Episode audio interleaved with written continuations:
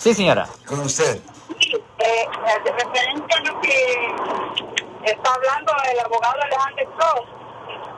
¿Aló? Sí, señora.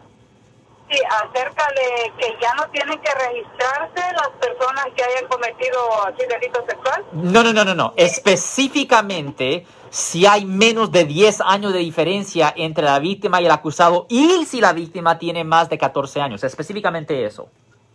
Sí, es porque am, mi hermano fue acusado de eso en el año 2012, fue deportado, fue deportado del país. ¿no? ¿Es retroactivo eso, Alex? Am, yo creo que sí es retroactivo y sí se puede hacer una moción para que esa, para eliminar la- el requisito de tener que registrarse como delincuente sexual.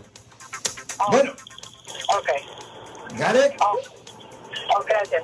Maneje con cuidado, por favorcito. Bueno, Alex, como que nos estamos yendo, nos vamos a quedar aquí unos cuantos minutos más, damas y caballeros. Si usted quiere hacer una llamada fuera del aire, ¿eh, Alex. Ah, sí, Marco, si alguien en su familia o si usted ha sido arrestado por haber cometido un delito aquí en el área de la Bahía Norte, California, llame ahora mismo para hacer una cita gratis 1-800-530-1800. De nuevo, 1-800-530-1800, Marco. Si les gustó este video, suscríbanse a este canal, aprieten el botón para suscribirse y si quieren notificación de otros videos en el futuro, toquen la campana para obtener notificaciones.